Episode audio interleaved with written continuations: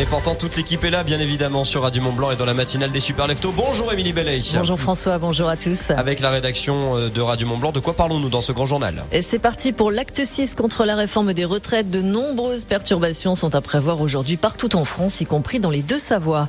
Le maire de Saint-Gervais, attaqué par France Nature Environnement, vient d'être relaxé par le tribunal de grande instance. Et dans le Chablais, la SPA a été victime de plusieurs accusations. Nous avons rencontré sur place des bénévoles. C'est donc un mardi noir qui est annoncé en France. L'épreuve de force a commencé. Déjà plusieurs barrages ou tentatives de blocage des grands axes étaient en place tôt ce matin. Également impacté les raffineries avec des vannes fermées, résultat des ruptures de stock dans les stations-service. Dans les transports, un TGV et un TER sur 5 annoncés. Du côté des enseignants, 60% de grévistes annoncés. Dans la rue, plus de 250 points de rassemblement dans toute la France. Et justement, dans les deux Savoies, rendez-vous fixé à 10h à la gare d'Albertville, à 14h devant la préfecture d'Annecy et place du palais de justice à Chambéry, à 16h place des Allobroges à Cluse, à 17h place de la mairie à Annemasse et place Charles Albert à Salanches et à 17h30 place des Arts à Tonon. À noter qu'aucun Léman Express ne circulera aujourd'hui dans le département. Même la gare d'Annemasse devrait être complètement bloquée. En revanche, le plan de transport sera normal sur la ligne du Mont Blanc Express. Et justement, mettre l'économie à genoux et la France à l'arrêt. Et c'est le mot d'ordre de la CGT qui fait bondir la première ministre, une expression grave et pas responsable pour Elisabeth Borne qui s'est exprimée hier soir. Selon elle, les premiers pénalisés seraient les plus modestes et les plus fragiles. Elle respecte cependant le droit à manifester. Et à la veille de la journée internationale des droits des femmes, Elisabeth Borne a annoncé la mise en place de pôles spécialisés dans le traitement des violences conjugales au sein des tribunaux. Autre mesure à destination des moins de 25 ans, le remboursement des protections hygiéniques réutilisables et ce dès l'an prochain. Leur prise en charge sera assurée par la sécurité sociale. Jean-Marc Payex relaxé. France Nature Environnement avait saisi le tribunal de grande instance de Paris suite aux propos du maire de Saint-Gervais lors du conseil municipal du 10 février 2021. L'élu avait accusé l'association FNE d'avoir agi en faveur d'intérêts personnels, dénonçant également l'utilisation de fonds publics. Un soulagement pour Jean-Marc Payex qui affirme avoir beaucoup souffert de cette situation.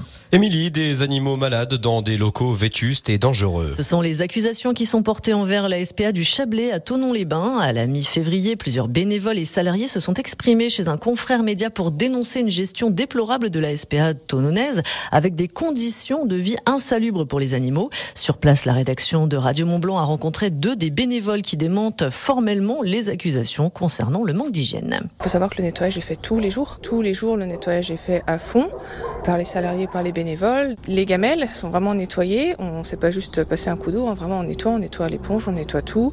L'eau est changée tous les jours, les litières sont changées tous les jours. Euh, on y repasse même l'après-midi pour être sûr que ce soit le plus propre possible.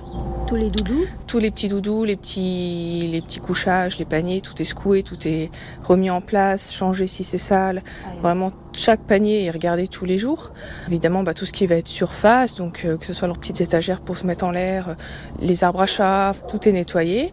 Les sols, évidemment. Voilà, après, on ne peut pas refaire les murs là, euh, comme ça, tout de suite, c'est sûr. La SPA du Chablais, du Chablais reconnaît en revanche la vétusté des locaux trop petits par rapport au nombre de chats accueillis et plus adaptés. Les locaux, ils sont pas appropriés, on le sait. Ben, salut, mais presque. Ils sont vieillots, ce serait à refaire. Voilà, c'est le sol, voilà. Le sol est abîmé, il y a des choses qui sont abîmées, effectivement, parce que c'est là depuis bah, je fais 10 ans, je Ben, crois. ça fait 10 ans. C'est là depuis 10 ans. Euh, effectivement, bah, ça a été dit qu'on n'a pas forcément les moyens pour faire un refuge comme ça en claquant des doigts. Euh, après, nous, en tout cas, on essaye de faire au mieux, en tout cas avec ce qu'on a.